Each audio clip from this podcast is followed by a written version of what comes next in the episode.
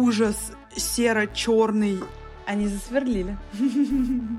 Я никем никогда в жизни, кроме фотографа, не работала. Возможно, это звучит как токсичный позитивизм. У меня такая петрушка летом растет даже на балконе. Ты не представляешь просто. Страха не поели еще. Вы все как будто немножко Моргенштерны. Ну, Оливье на Мальдивах. Кто-то решает что-то сделать, а платишь за это ты. Но, да, у меня такая скучная жизнь, что ли? Привет, меня зовут Даша. Это подкаст «План С». Подкаст, в котором мы обсуждаем с моими гостями ситуации, когда других букв алфавита не осталось, и нам приходится прибегать практически к последней, непосредственно к плану С. Сегодня у меня в гостях Леся. Лесь, привет. Привет, привет. Леся – старшая дочь старшей дочери и хозяйка очаровательной демо-версии лабрадора Таси. Чтобы узнать, кто же такая Тася, вы можете зайти на страничку Леси в социальной запрещенной сети и, собственно, увидеть это очарование во плоти. Лесь, как дела у тебя? Это была очень странная неделя и странный месяц, но в целом, в целом неплохо. Я держусь. А почему странная? Мне всю неделю хочется на кого-то наорать. Я сильно держусь это может быть связано с тем, что у нас очень удручающе серая погода на улице? Это однозначно с этим связано. Я не знаю, как сохранять трезвость, живя вот в этом вот. Сегодня выпал снег, за окном стало чуть-чуть светлее, но это все равно такой кошмар. Хочется в Дубай. Я в Питере живу три года, и первый год я типа так нормально, как бы весело к этому всему относилась. Второй год это было просто какой-то ужас серо-черный, весь ноябрь, весь декабрь. И вот в этом году собака из дома вытаскивает меня, но если бы у меня ее не было, я бы заперлась в пещере и просто на несколько месяцев упала бы в небытие. Я очень завидую медведям. Я тоже хочу в спячку. Или в Дубай, куда-нибудь, ну, туда-сюда. Давай в Дубай. Мне кажется, что Дубай — это более приемлемо для этого нашего цикла жизненного. Да, однозначно. Можно Дубай, Мальдивы опционально еще. Разрешаю, разрешаю. На Майорку это для бедных, конечно, но в целом неплохо тоже. Хорошо. Скажи, пожалуйста, позволяет ли тебе то, чем ты занимаешься, планировать а, возможную поездку в Дубай? Они засверлили. Вообще я фотограф. Для фотографа я хорошо зарабатываю, но мне кажется, что в этом деле есть какой-то, ну, такой потолок, потому что я не могу бесконечно поднимать стоимость своих съемок. Очень хотелось бы, конечно, бесконечно поднимать, но вот я смотрю как бы на фотографов, которые зарабатывают миллионы, и мне кажется, только миллионы могут позволить э, мне с комфортом на несколько месяцев куда-то там укатывать э, в такие зимовки. Мой доход сейчас, мой доход это одно дело. Вот мои траты, мои траты, они не позволяют мне вообще планировать такие зимовки, потому что я просто в ноль все, вот до копеечки. Если я правильно тебя услышала, то ты переехала в Санкт-Петербург три года назад. Фотограф ты тоже примерно этот же период времени, то есть занимаешься фотографией. Или я неправильно тебя поняла? Я фотографирую 8 лет. Я работала фотографом во Владимире, где я жила до Питера, пять лет. И потом уже как фотограф я приезжала сюда, и как фотограф здесь развивалась. Я никем никогда в жизни, кроме фотографа, не работала. Мое любимое качество личности — додумывать. Прости, пожалуйста. Спасибо, что прояснила. Скажи, а почему ты приехала в Питер? Я поняла, что меня мучает вопрос, почему люди переезжают в город, в котором большую часть времени серое низкое небо. Для меня это тоже жуткая загадка. Я честно до сих пор не понимаю, что я здесь вообще делаю. Я ненавижу холод, я ненавижу темень, потому я фотограф. Я люблю все светлое, красивое, но вот я знаю точно, что сильно на Дальнем Востоке Питер романтизирован, и что оттуда все вечно хотят э, сюда валить. Я знаю очень много ребят именно с Дальнего Востока, которые сюда переехали, но я не с Дальнего Востока.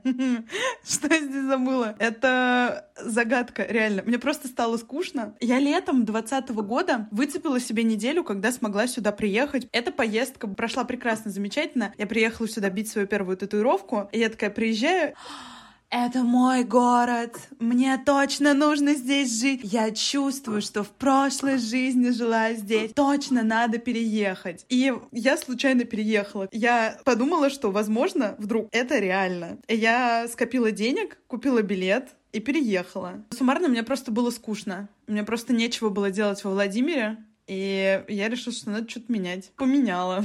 Почему не Москва?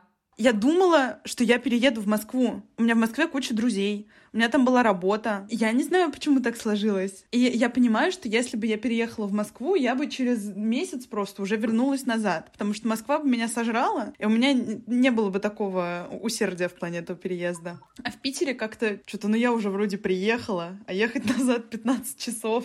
Что-то надо, короче, делать, видимо. Москва — это э, запасной аэродром сейчас. Мне туда нравится приезжать к друзьям, отдыхать, гулять, кушать бургеры. Какие ассоциации приходят тебе в голову, какую картинку ты себе представляешь, когда ты слышишь про мир постапокалипсиса? Возможно, это странно, но мне кажется, что если э, мир один раз э, кончится, то он начнется заново в каком-нибудь более прекрасном э, воплощении. Я представляю себе апокалипсис как полное вымирание всего, а постапокалипсис, соответственно, должен быть рождением чего-то нового, какой-нибудь новой жизни. Мы же не первые существа, живущие на Земле. До этого же было полным-полно вымираний всего на свете. После этого рождалось что-то новое, и появлялась какая-то другая жизнь. Возможно, это звучит как токсичный позитивизм, но я сейчас вообще не в том состоянии, когда я готова верить в то, что дальше все будет только хуже. Мне кажется, что там радуга, розовые цветочки, и все миленькое и красивенькое. Это что-то похожее на утопию. Мне очень нравится эта картинка. Она определенно более радостная, чем моя. Допустим, в мире постапокалипсиса вымерли все-таки не все и не все. И вот в этом мире с радугой ты есть. Но он уже не такой, как прежде. У нас нет привычных товарно-денежных отношений, нет банков, нет супермаркетов, нет доставок, нет переездов в Москву и Санкт-Петербург. Вообще непонятно, где теперь Санкт-Петербург и Москва. Чем бы ты занималась в этом мире? Вот ты фотограф. Что могло бы быть э, твоим способом зарабатывания, так скажем, денег, уж не знаю, какие там будут деньги, э, в мире постапокалипсиса? Я вряд ли бы работала фотографом. То, что я фотограф, это совершенно необъяснимое стечение обстоятельств. Меня просто с детства жизнь как-то вот к этому привела. В мире постапокалипсиса я бы превратилась в мою бабушку, я бы сажала теплицы, выращивала бы помидорки. Я очень люблю все вот это вот копание в земле, цветочки, огурчики, вот это вот прям... О, Ой, вообще. У меня на подоконнике стоит э, два авокадо. Первое у меня авокадо — это Надежда Авокадышева, полутораметровая. Второе — авокарди Би. Она пониже, но у нее два стебля. У меня такая петрушка летом растет даже на балконе. Ты не представляешь просто. Я не была бы фотографом. Я бы слушала постапокалиптичные подкасты и копалась бы в земле, и полола бы грядки. Была бы счастлива.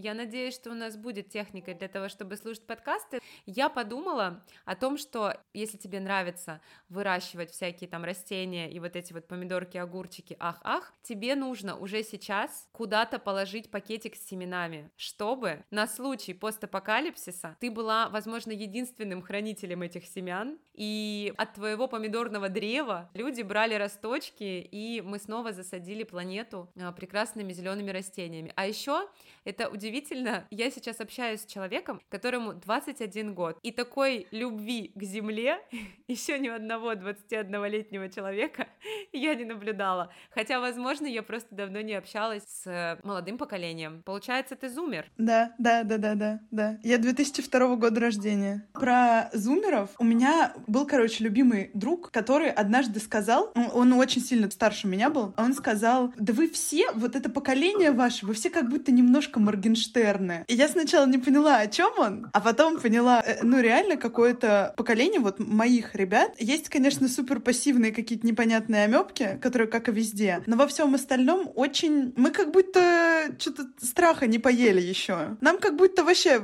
все пофигу. Потому что миллениалы, они такие, у меня тревожное расстройство с 13 лет, а мы такие, у нас тоже, но нам при этом ничего не страшно.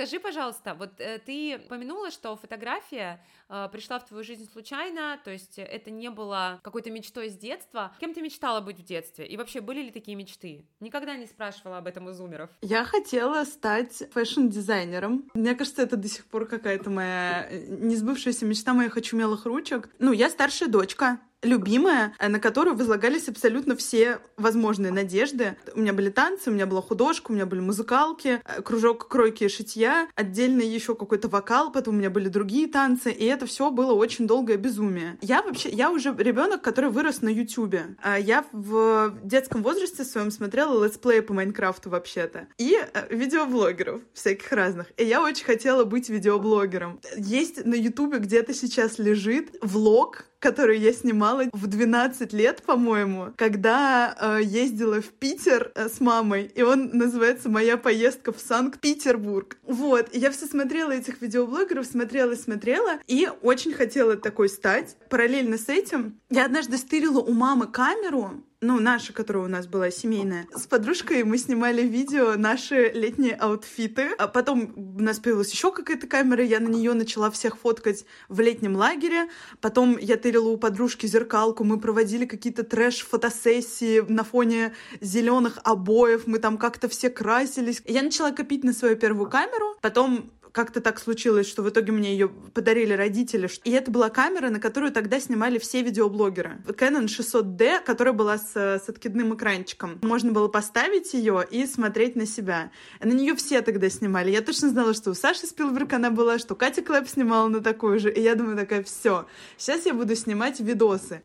Сняла ли я? Я сняла два каких-то непонятных коротеньких видео. Вот в этом году у меня еще была попытка вести YouTube, но я тоже выложила два видоса и поняла, поняла, что это буквально третья работа в моей жизни, что я не могу э, такое вывозить. И когда появилась камера, я просто начала фоткать. Подружек в ванной, в какой-то непонятной, покрашенной красками холле, в воде. Ну, когда было вот это вот модно, что там этот. И все. И, а потом меня затащило тоже. Вот как это произошло, я не понимаю. Меня моя одноклассница затащила в кружок детской журналистики. И мы там снимали какие-то детские сюжетики про жизнь нашего ДТЮ, ездили на какие-то форумы, какие-то фестивали. И нас там, я работала, работала. Я была оператором, и, и меня там учили, как снимать чтобы мы, ну, понимали, как бы вообще логика, это все работает. И, и все просто вот так вот закрутилось, что я просто начала фоткать, у меня начали появляться какие-то клиенты, я через год, наверное, мне кажется, я уже фоткала за деньги. Это просто была абсолютно очевидная дорога. Она всегда, всегда просто шла. Я, я всегда шла просто по ней. И, и у меня не было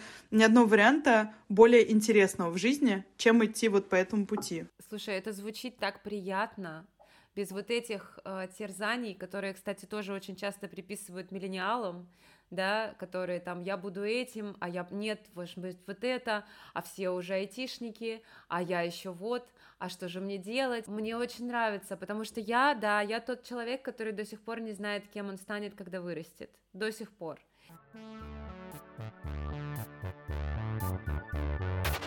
Так как у нас выпуск новогодний, праздничный, хочу задать тебе такой вопрос.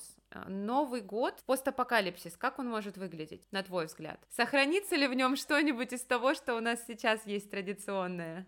Мне почему-то пришла в голову картинка из фильма «Не смотри вверх», где они в самом последнем этом сидят, и, и День Благодарения у них, по-моему, был, где они сидят вот так за руки держатся, и вокруг них мир рушится. Но это не, не постапокалипсис, конечно. Это просто апокалипсис. Да, это, это просто апокалипсис. А что там вообще будет? Мне кажется, там будет какой-нибудь другой праздник. День, когда мы выжили. Ну, например, да. И это будет похоже больше на какой-нибудь, не знаю, на какую-нибудь просто садомию, когда все выпрыгивают голые из дома и такие типа «Ура! Господи, наконец-то!» Как э, в, этот, в Италии, по-моему, есть праздник, когда они все друг другу помидорами закидывают. Или я это только в кино видела. Но, возможно, это правда существует. Вот это то же самое что-то такое. Как день, когда просыпается ад снова. Но я не очень люблю Новый год просто.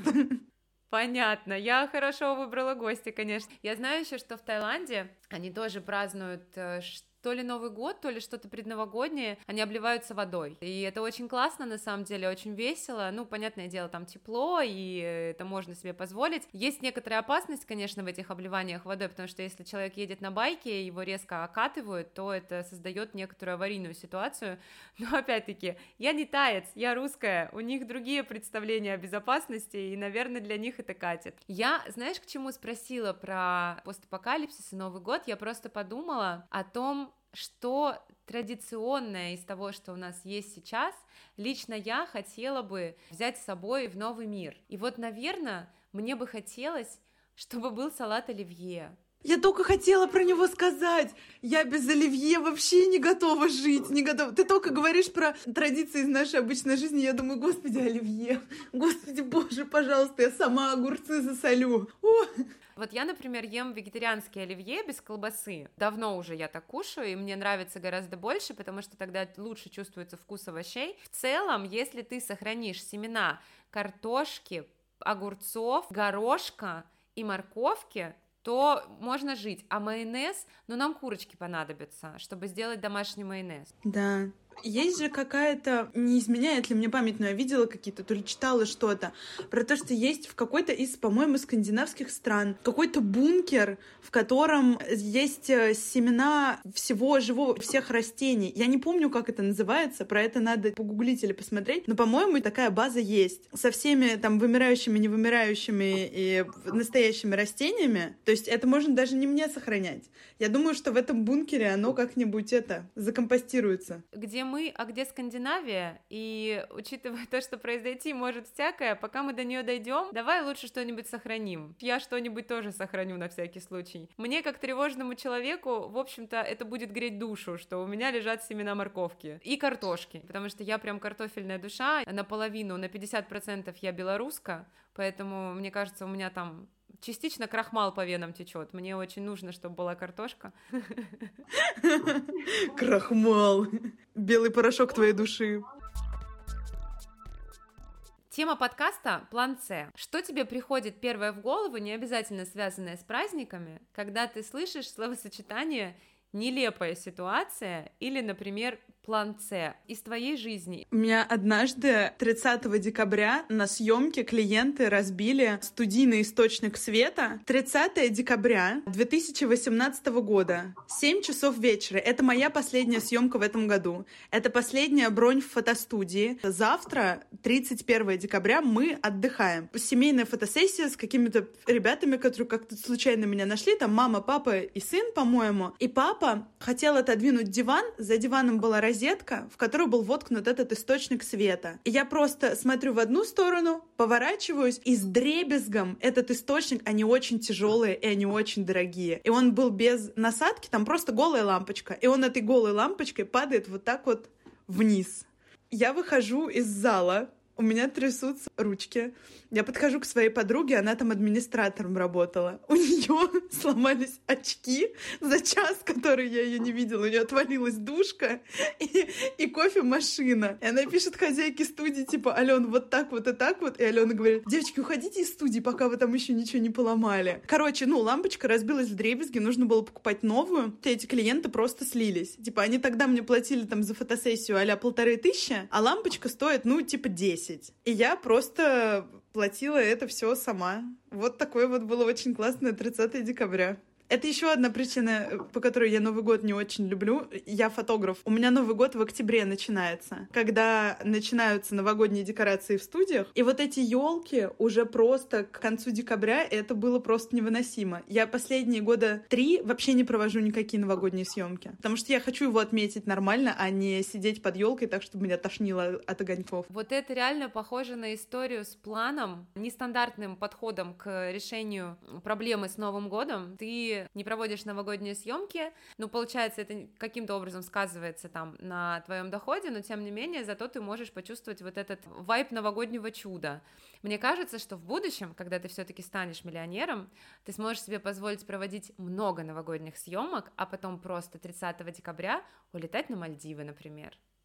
Я надеюсь. Но, но Оливье на Мальдивах. Ну, ты знаешь, мне кажется, стоит попробовать. Вдруг зайдет. Ну, хотя бы разик надо, да. А ты отмечала Новый год одна когда-нибудь? Да, отмечала. И как? Ой, я так люблю, когда мне задают вопросы гости подкаста, потому что я тогда тоже могу немножечко поразглагольствовать. Я прям обожаю. Спасибо тебе большое за вопрос.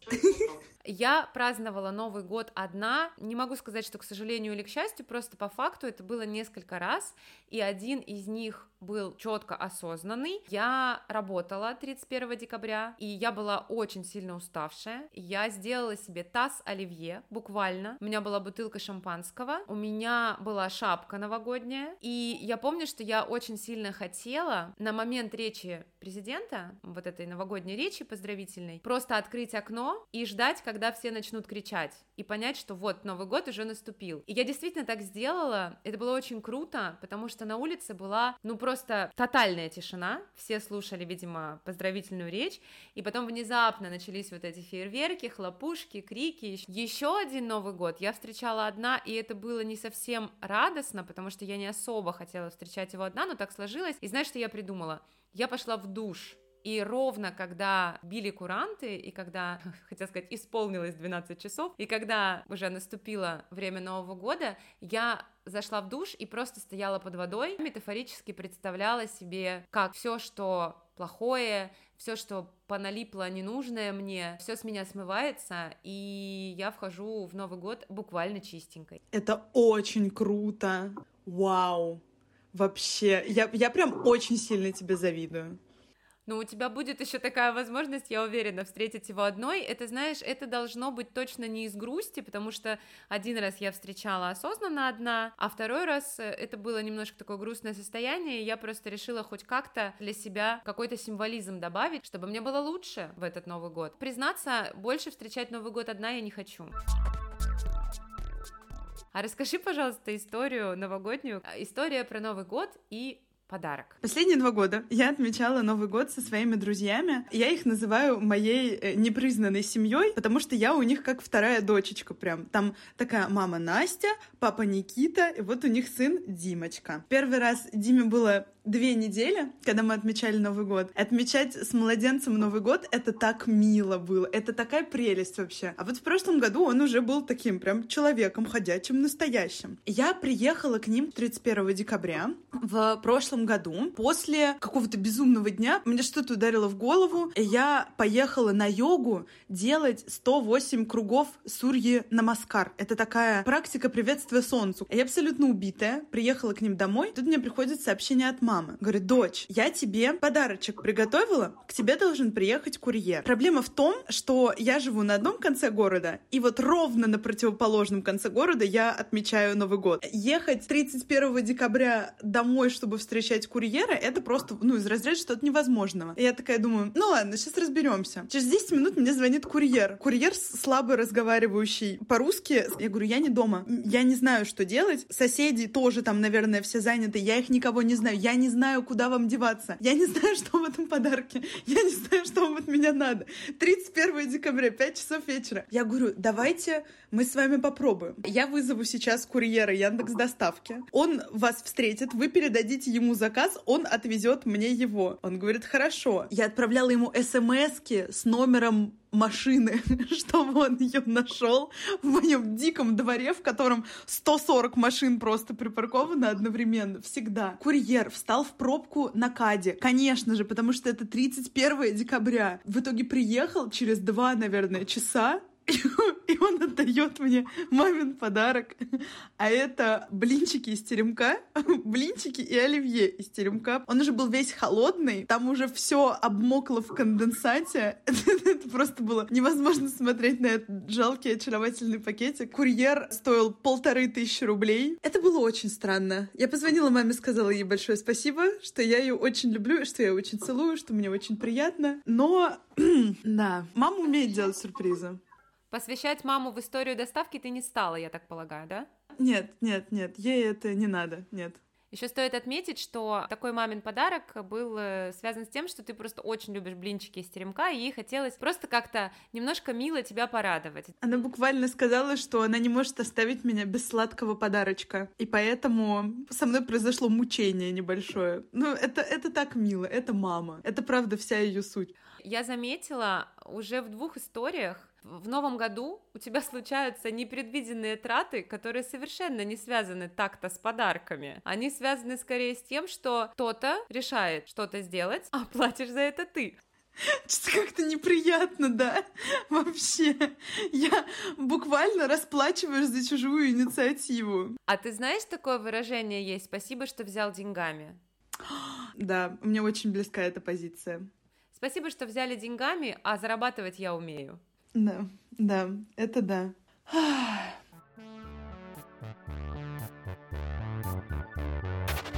Короче, Новый год — это не то, что вызывает у тебя светлые радостные эмоции пока, но ты работаешь над этим, да, ты вот уже за съемками немножко подразобралась. Какой для тебя идеальный Новый год? Вот прям перфект. Я свой идеальный Новый год еще ищу. Вот последние два года я отмечала с э, друзьями, с ребеночком. В этом году я или поеду к родителям, или буду здесь у себя с э, подругами отмечать. Это очень два разных варианта. Я пока не знаю, как, э, какой идеальный... Вот предыдущие два года были очень классные, очень идеальные. Год до этого я отмечала с родителями, но это был грустный Новый год, потому что я в Питер уезжала. Я переехала просто 24 января. То есть только праздники закончились, только мы очухались, и я уехала. Ты еще и дату такую выбрала для переезда, прям не самую удачную по погоде, прям чтобы максимально тяжело было.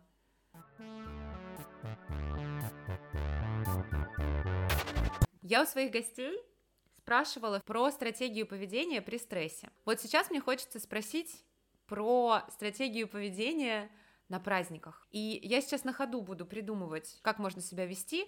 Но вот первое, что мне пришло в голову, иногда в праздники нам совсем не хочется праздновать, собственно. Какое-то у нас не очень настроение, и мы устали, и вымотаны вот этой предновогодней суетой, гонкой, готовкой, поиском подарков, еще чем-то. Ну, в общем, у всех бывают разные состояния и разные настроения. Вот тебе ближе э, какая концепция? Праздную во что бы то ни стало, потому что это один такой Новый год, серия там вот у нас будет 2024, и с второго 2024 не будет, либо послушай себя и ляг дома спать. Я предпочитаю все-таки лежать, и мне нафиг ничего не надо. Потому что это как будто бы единственные дни, когда я прям совсем могу себе индульгенцию на лежание просто выдать и сказать, отстаньте от меня все, я не хочу ничего делать, я хочу смотреть мультики, точно так же, как и весь остальной мир. И меня э, порядком так подзадолбало, что весь мир э, лежит, отдыхает, ходит в кино, 2 а, января, потому что им это весело, и 3 января на каток. А я нет, потому что я работаю. Но я же могу не работать.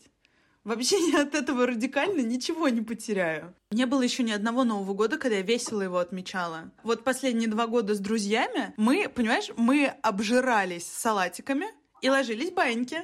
Все.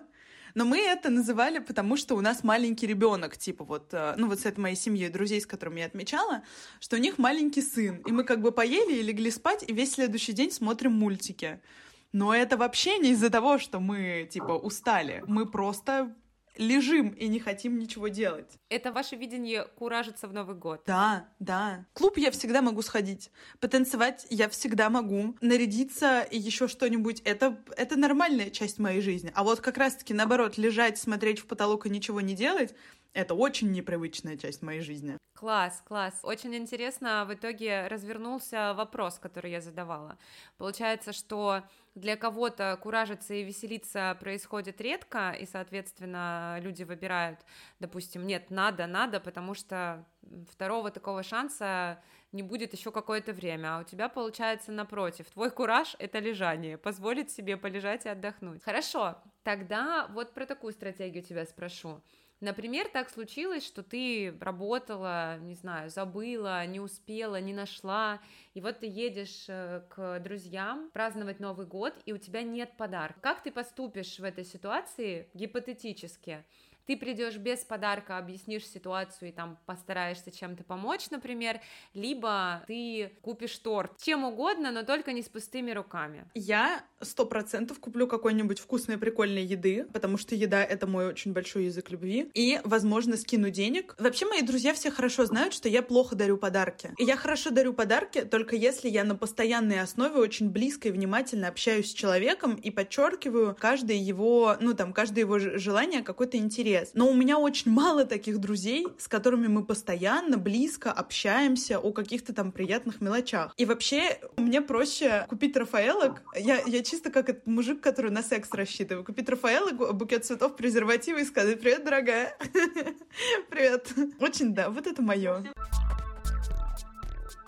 Вспомнила еще об одном блоке подкаста Плана С. Я спрашиваю своих гостей про навыки, полезные, бесполезные. Я всегда говорю про то, что не бывает бесполезных навыков, но мне хочется в новогодних праздничных выпусках подкаста назвать это немножко по-другому, назвать это суперсилами. А какая у тебя есть суперсила? Она сто процентов есть. Давай я тебя немножко презентую, пока ты думаешь. Мы когда познакомились с тобой, я просто зашла в кофейню и услышала часть твоего разговора с баристой. Выходя, сделала буквально два шага и подумала, нет, эта девочка нужна мне в гости подкаста. Она очень харизматичная, очень веселая, очень красиво улыбается, и мне нужно с ней пообщаться, я хочу, чтобы она рассказала мне каких-то историй. Поэтому я могу сказать, что одна из твоих суперсил — это харизма, и умение привлекать к себе внимание какой-то своей открытостью. Я хочу, чтобы меня так видели люди. Что я преподношу себя так, как мне хочется, чтобы меня видели, и меня правда такой видят. Класс. Это приятно. При том, что я не то чтобы сильно стараюсь это делать. Это значит, что я правда отчасти такая. У меня есть суперсила наводить контакты и заводить хороших друзей и людей вокруг себя. Это прям штука, с которой я родилась. Я не знаю, как это э, ко мне пришло, но у меня всегда было очень много друзей,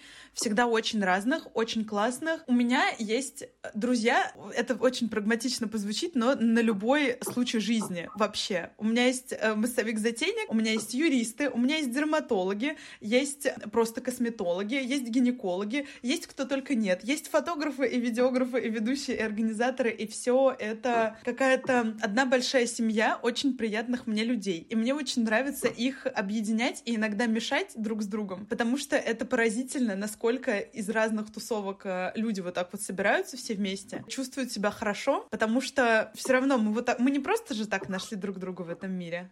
И вот так как-то тут цепочечка, там какая-то цепочечка, и, и происходят э, настоящие семьи прекрасные, дружба и любовь. Класс. Пойдет за суперсилу? Конечно, это потрясающий вообще ответ. А, но если из прям совсем новогодних, новогодних, новогодних суперсил, я умею открывать э, шампанское ножом и не ножом, и, и ножкой бокала. Это можно делать, это называется сабраж, когда очень красиво ты вот так вот по боку вот так, вот так вот проводишь, типа снизу вверх, и пробка вылетает вместе с э, кусочком горлышка. И там остается такой идеальный, короче, срез, чтобы красиво сразу вот так вот его разливать по бокалам. Еще я умею открывать пиво всеми абсолютно возможными способами, но это не очень а, новогоднее, новогоднее причуда. Только глазом я не могу пиво открыть. Но я и не пробовала глазом-то его открывать. А может и могу.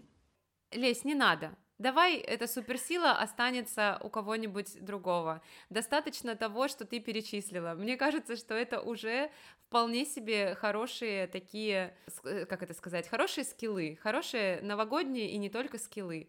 Вот, без открывашки мы справимся. Но про способ открывания шампанского, это, конечно, супер круто и эффектно. И ты этому училась как-то или просто попробовала, получилось и начала практиковать, скажем так? Возможно, это тоже моя суперсила. Я рождена с генетической мутацией, из-за которой мне кажется, что я могу все. Я не знаю, как это объяснить адекватному человеку.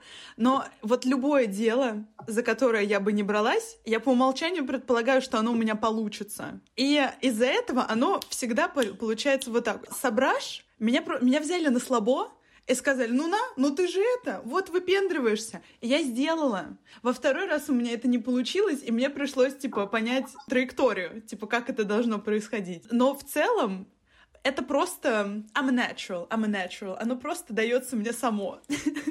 какая-то внутренняя уверенность в том, что у меня получится. Вот это прям очень хорошая история. Мне бы очень хотелось, чтобы у меня была хотя бы частично эта уверенность. Это очень круто. Я возьму себя на заметку и начну прокачивать, знаешь, аутотренингом перед зеркалом. Вот Олеся сказала, и я тоже буду так думать. Чему миллениалы могут научиться у зумеров? это то же самое, вот про что друг мой говорил, что мы все немножечко Моргенштерны. Что это реально, типа, ну а чё? А чё сложного-то? Ну и чё? Разберемся.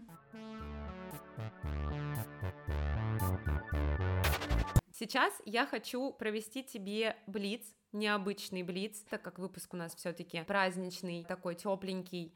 А я буду задавать тебе вопросы про ситуации, которые могли происходить, а могли и не происходить в твоей жизни, но помимо ответа тебе нужно будет угадать, из какого фильма эта ситуация. Ну и, конечно, маленькая подсказка, фильмы, связанные с Новым годом или с Рождеством, а, потому что я буду упоминать и российские фильмы, и зарубежные, а за рубежом, как правило, чаще всего празднуют Рождество, более так глобально. Поехали. Случалось ли в твоей жизни, что ты, будучи еще ребенком, оставалась незапланированно, непреднамеренно дома одна и устраивала ну, какой-то, скажем так, кипиш. Как ты думаешь, у кого такое происходило из э, фильмов? Я смотрела «Один дома» полтора раза в жизни. И как его звали? Кевин? Его звали Кевин. Я посмотрела его из-за того, что в ТикТоке был популярен мем «Передайте Кевину, передайте Кевину, передайте Кевину, передайте Кевину». Там нет Кевина. Кевин! До этого я, я была очень далека от этого всего. Я старшая дочка старшей дочки. Колесо схлопнулось, круг закрылся. Меня очень рано начали оставлять дома, но я никогда не устраивала там никакой кипиш, потому что я послушной девочкой была, к сожалению. Хотя могла бы. Хорошо, ты угадала фильм, это действительно «Один дома», это история Кевина, который там повеселился, покуражился гораздо более весело, чем мы с тобой могли бы. Бывало ли когда-нибудь такое в твоей жизни, что ты влюблялась в иностранца или тебе симпатизировал какой-то молодой человек-иностранец? У вас разные языки, и приходилось объясняться чуть ли там не жестами или с помощью переводчика, но как-то очень криво-косо. И попробуй подумать, из какого фильма эта история. Я уже без понятия, что это за фильм. Это моя влажная мечта, мне кажется. У меня в натальной карте что-то, какой-то есть аспект, который предрасполагает меня к браку с иностранцем. На секундочку. Меня поставила в известность об этом подруга на прошлый Новый год. Она сказала, можно. Я мечтаю, я надеюсь, я верю. Я надеюсь, что нам не придется изъясняться на пальцах. Но с другой стороны, если секс достаточно хорош, то то можно, можно дальше в целом и не разговаривать. Да, можно при каждом намеке на какую-либо проблему так, пойдем, пойдем, все, мы ничего не обсуждаем. Я не буду рассказывать, какой фильм я загадала, потому что я хочу, чтобы слушатели э, тоже подумали и, возможно, написали в комментариях о фильме, который я взяла за основу этого вопроса. Тебе потом скажу. Случалось ли когда-нибудь такое, чтобы ты выкидывала фото с балкона, как один из героев российского фильма, связанного с Новым годом? У меня сейчас в голове заиграла песня «Гарри, твое фото, Гарри, за что ты мне дарил». Я тоже не знаю, что это за фильм. Возможно, я мало фильмов просто смотрела. Он очень популярный, его смотрит вся страна 31 декабря. Это что-то, кроме иронии судьбы? Это она самая. Я ее не смотрела. Боже, пожалуйста, я тебе, можно я тебе пожелаю в этот Новый год все-таки вот перед Новым годом или, может быть, прямо сейчас посмотреть его, или, может быть, я даже готова пригласить тебя в гости и посмотреть его вместе, чтобы я раскрыла тебе всю прелесть этого фильма. Я пересматриваю его каждый Новый год. Я знаю, что кому-то он уже набил супер оскомину, и его разобрали уже по косточкам, и про то, что это токсично, и про то, что это глупо, и про то, что они инфантильные.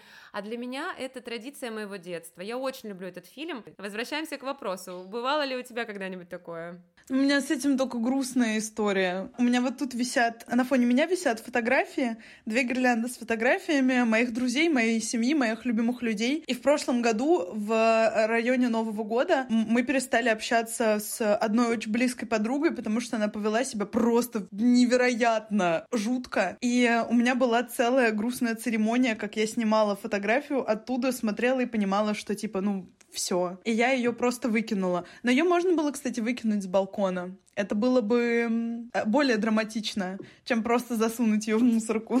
Такое, к сожалению, случается. Иногда мы расходимся с людьми по каким-то, не знаю, моральным принципам, потому что меняется жизнь. И да, иногда так бывает, что дружба не длится вечно, ну, это, это жизнь, так случается, это действительно грустно, но это абсолютно жизненная история. Тут как бы действительно, если нужно добавить драматизма, то только если выкидывать фотографию в окно под мягко падающий на землю белый снег. Да, и под музыку, вот эту вот, которую ты озвучила, «Гори, гори», что-то там. Я только «Гори, гори» ясно вспоминаю, и все. Ну, у меня другое поколение, понимаешь? Поехали дальше. Праздновала ли когда-нибудь Новый год в другой стране? Mm-mm. М-м. Я вообще за в другой стране была один раз в жизни своей только.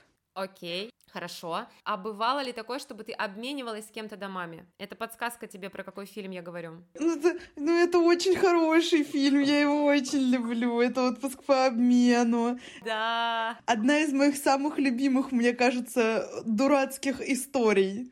Он такой классный. И так, ой, вообще. Я не настолько сумасшедшая, мне кажется, чтобы проделывать какую-то похожую авантюру. Но, возможно, я ни разу не была настолько разбита в своей жизни, чтобы на Рождество поменяться с какой-то незнакомкой домами. Но это такая прекрасная история. Это такое чудо. Это, знаешь, фильм, в котором с самого начала понятно, что будет, и так все и происходит, и ты все равно просто сидишь и радуешься, потому что там все розовое и прекрасное, и сопливое. Вообще чудо. Обожаю его. Я тоже очень люблю этот фильм, и мне нравится, как э, там представлены персонажи, и там совершенно для меня по-другому раскрывается Кейт Уинслет, потому что она немножко другие как будто роли играла в тех фильмах, которые я смотрела до отпуска по обмену, совершенно прекрасно, я всегда ее любила, и там она для меня такая переживающая преображение внутренняя женщина, очень крутая. Хорошо, я не уверена, что ты знаешь следующий фильм, но тем не менее я хочу его упомянуть. И вопрос, праздновала ли Новый год с большим количеством незнакомых тебе людей. Не обязательно все незнакомцы, а вот именно много людей, с которыми ты познакомилась вот ровно там перед празднованием Нового года. Слушай, ни разу не было. У меня такая скучная жизнь, что ли? Это так забавно, потому что я сейчас подумала, у тебя столько появилось для того, чтобы записать куда-то в блокнотик, надо сделать это, это, это и вот это. Реально. Одно надо отметить, и с незнакомцами надо отметить. Прикинь, это такой оф топ новогодняя оргия с незнакомцами иностранцами. Звучит крипово, если честно. Давай нет. Ну, как бы нет, но сам факт того, что я об этом сейчас подумала, меня смешит. Хорошо. А загадала я фильм про встречу Нового года молодой девушки, которая собиралась встречать его со своим женихом, но так получилось, что прямо накануне Нового года внезапно объявились родственники. Причем все они претендовали на роль одного и того же родственника. Получилось, что она встречала Новый год с тремя незнакомцами, которые думали, что каждый из них это ее отец. Не знаешь такого фильма? Нет. Что это за фильм? Русский фильм называется «Сирота Казанская». Я его обожаю. Он очень смешной и очень милый, очень такой, ну, новогодний действительно, про чудеса. И если у тебя будет желание, то я тебе его очень рекомендую к просмотру. «Сирота Казанская». Прикольно.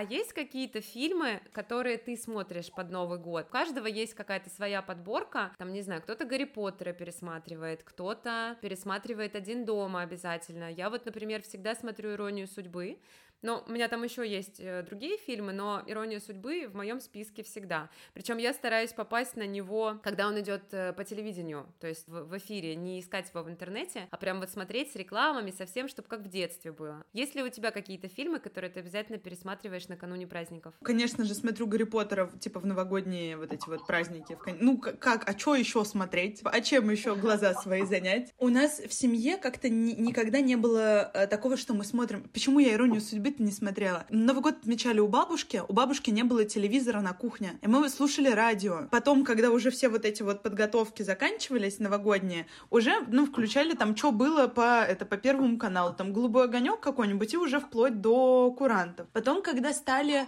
отмечать без бабушки, а типа вот просто нашей семьей, а бабушка с дедушкой отдельно стали праздновать, мы тоже не смотрели никогда телевизор, мы эти, господи, на кассетах смотрели старые семейные семейные какие-то мои детские видосы. Ну вот что-то что наше, там, что за этот год произошло. На кассетах, на дисках, потом на компе пересматривали фотографии какие-то. Просто там мы режем с мамой салат, и идет вот это вот слайд-шоу. И сейчас во взрослой жизни оно тоже как-то просто не пришло. Вот эта вот традиция что-то смотреть. Поэтому у меня нет ничего такого объективно новогоднего. Зато есть там традиция с мамой поболтать и маме позвонить, например. Это так мило, что ты сказала про радио. Я первый раз слышу, что в преддверии Нового года люди делают салаты под радио. И, конечно, очень мило про то, что вы пересматривали домашние всякие видео из твоего детства. По-моему, это очень классная традиция. Я тоже первый раз про это слышу, и это очень здорово. И про. Я даже не думаю... Я сейчас не связывала даже вот эти вот два факта. Почему я ничего не смотрела? Мне просто какая-то, оказывается, другая семья.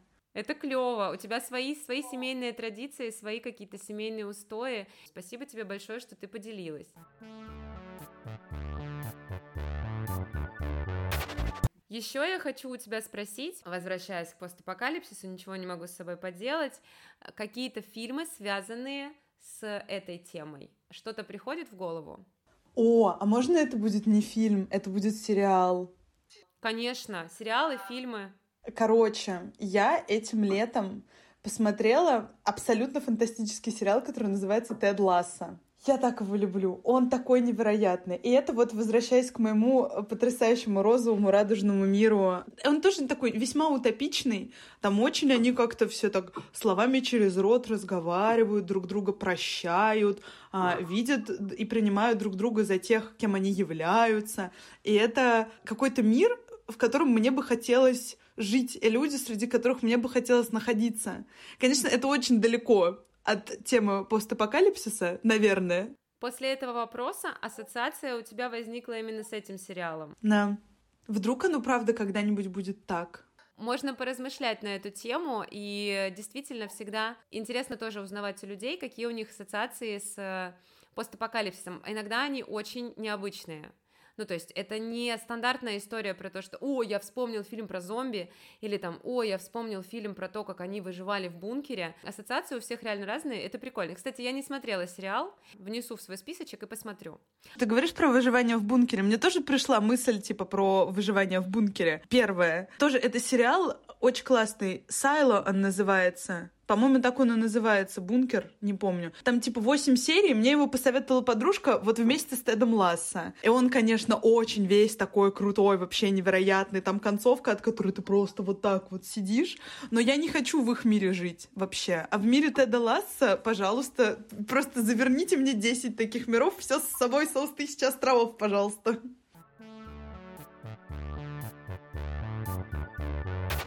Есть такая традиция, у многих людей подводить итоги года. Вот ты из каких? Из тех, которые подводят итоги, или из тех, которые просто говорят спасибо, давайте следующий? Я каждый год стараюсь как-то подвести и понять вообще, что произошло. Я пересматриваю свою галерею, пересматриваю свой архив сторис в Инстаграме, даже какие-то переписки перечитывала раньше. Но каждый год это, короче, все приходит к одному и тому же. Что даже если был просто кромешный ужас, тьма и жопа, все равно в итоге все приходит к какой-то любви и благодарности, что оно просто, ну, типа, есть, спасибо, я прожила этот год. У меня всегда ноль ожиданий на следующий. Вот эти вот все э, 1 января, как они, New Year's э, Resolutions, когда все 1 января вот эти вот сейчас пойду в зал, сейчас пойду... Нет, это так не работает. Нет, будь что будет, а там поехали. Сориентируемся по ситуации. Да, да, да, да. Планировать это, конечно, хорошо, но нужно быть реалистами, и все-таки вот эти все штуки про то, что с завтрашнего дня я начну, Начинай с сегодняшнего, если уж ты захотел начать. Блин, ну это как-то звучит грустно, знаешь, планировать нужно с опорой на реальность, как будто я сейчас веду какую-то скучную лекцию. Короче, я думаю, что мы поняли с тобой друг друга. Да, действительно, ты сказала правильно. Есть люди, которые подводят итоги года, есть люди, которые говорят спасибо, давайте следующий, а есть те, которые мало того, что подводят итоги, так они сразу же составляют лист на следующий год. Эти безумные ребята, у некоторых, кстати, получается. Я прям много таких людей знаю, которые такие сели, значит, прописали все, что было, написали все, что будет. И я думаю, вы, вы, во-первых, настолько стабильные, что ли, что вы уверены, что там вот эти ваши цели, они вам, ну, типа, соответствуют, и через полгода они все еще будут актуальны? Да что-то как-то фиг знает. Или ты правда думаешь, что ты хочешь 2 января в зал? А ты вообще хочешь в зал? Может, ты хочешь в кино и салатик кушать? Мало ли вдруг ты задаешь этот вопрос не просто рандомно какому-то незнакомому человеку, а мне, я не хочу в зал, но мне очень надо, потому что мышечный корсет очень сильно просит в зал пойти. Окей, немножко о больном, буквально. Значит, про итоги разобрались. Я хочу попросить тебя сделать пожелание себе в 2024 год, в декабре 2024 года, и пожелать что-то слушателям подкаста. Я просто кручу узел из, из волос сейчас, это физически буквально узел. Я начну про пожелание мое слушателям канала и тебе, и всем нам, и себе. Я пожелаю быть добрее друг к другу, вот так, потому что утопично желать, чтобы мы все жили в мире, но быть добрее мы можем. Объективно мы можем обратить на это внимание. Да, да, это правда. У меня сейчас просто вертится в голове желание, которое я хочу, ну, которое я загадываю, но оно, с одной стороны, супер личное, я не хочу его произносить, с другой стороны, а вдруг в декабре следующего года я забуду, что я этого хотела сейчас. И если бы я это услышала, мне было бы так смешно и так мило на это посмотреть. Многие же желания за год вообще теряют полностью актуальность свою. Есть такое дело, да, есть. Я просто пожелаю себе, чтобы оно исполнилось. Я очень хочу, чтобы оно исполнилось. Это единственный недостающий пазл в моей картинке прекрасной жизни, которая у меня есть, которая уже прекрасна, но я чувствую, что это вот оно исполнится, завершится этап, начнется новый. Я уже к этому давно иду, очень этого хочу. А что слушателям можно пожелать? Про твое желание мы оставляем его в секрете, и, может быть, потом ты поделишься в следующем году, придешь ко мне снова на подкаст или запишешь какой-нибудь кружочек, вот, и скажешь, ребята, ребята, мое желание поменялось, или вот оно исполнилось. А что можно пожелать слушателям подкаста? Во-первых, счастье и здоровье. И я имею в виду эти слова, когда я их говорю. Счастье и здоровье, черт возьми, оно нам всем очень нужно. Хочется, конечно, сказать что-нибудь про мир и любовь, еще, потому что это все про мир и любовь. Но мне кажется, это для нас и так, для всех, ясно и желанно. Я, я хотела сказать, пусть все будет так, как вам хочется, и не так, как вам не хочется. Но у меня в голове заиграла жуткая песня, которая «Пусть все будет так, как ты захочешь, пусть что-то там, как прежде, горят».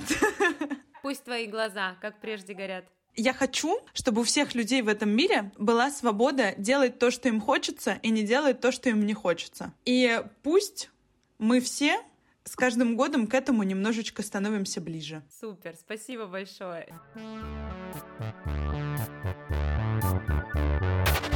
продолжение темы пожеланий немножечко разбавлю смешной историей. Мы как-то с подругой писали список из 300 желаний, из 300.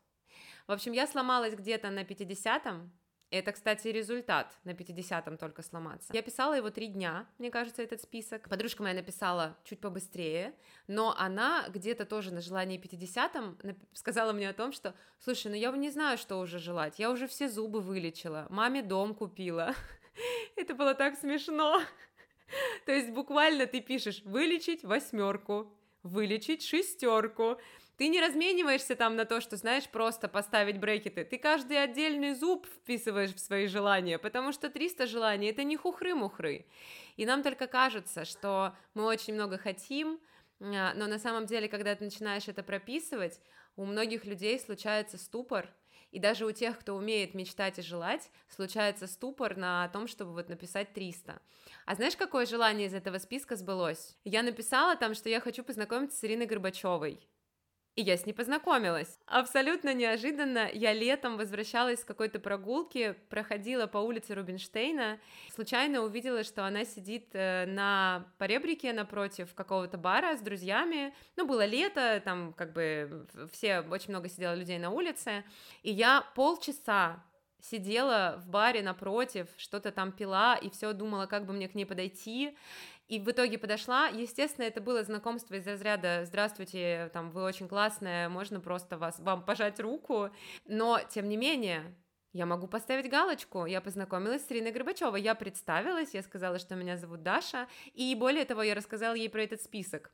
Я очень чувствовала себя неловко, потому что человек отдыхал, но я подумала, ну я должна, я должна. Значит, наверное, вот, вот так это должно произойти. Короче, делайте списки желаний. Это прикольно смотреть на них и думать, что это потеряло актуальность, а вот это внезапно сбылось, а вот это сбылось внезапно совсем по-другому, и все равно круто. Даша, это просто офигенно. Это, это фантастическая просто история. Это так круто. Я, я тебе очень завидую сейчас. Это было очень круто, и именно в ключе того, что я это загадала. И я поняла, что все-таки, все-таки, наверное, есть какая-то мистика и символизм этих списков. Все-таки в них что-то есть. Поэтому давайте их все-таки делать. Пусть там будет, может, не 300, но сколько-то и потом перечитать как э, такой небольшой дневник э, той эпохи, когда ты их загадывал, это прикольно. Спасибо тебе большое за то, что ты пришла на подкаст, за то, что ты так э, открыто поделилась своими историями.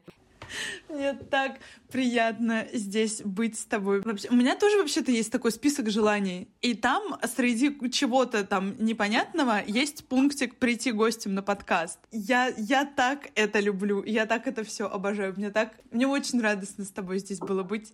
Мне очень с тобой было приятно разговаривать. Вообще, все, что получилось и еще получится, это просто вообще конфетка, да. Я люблю рассказывать.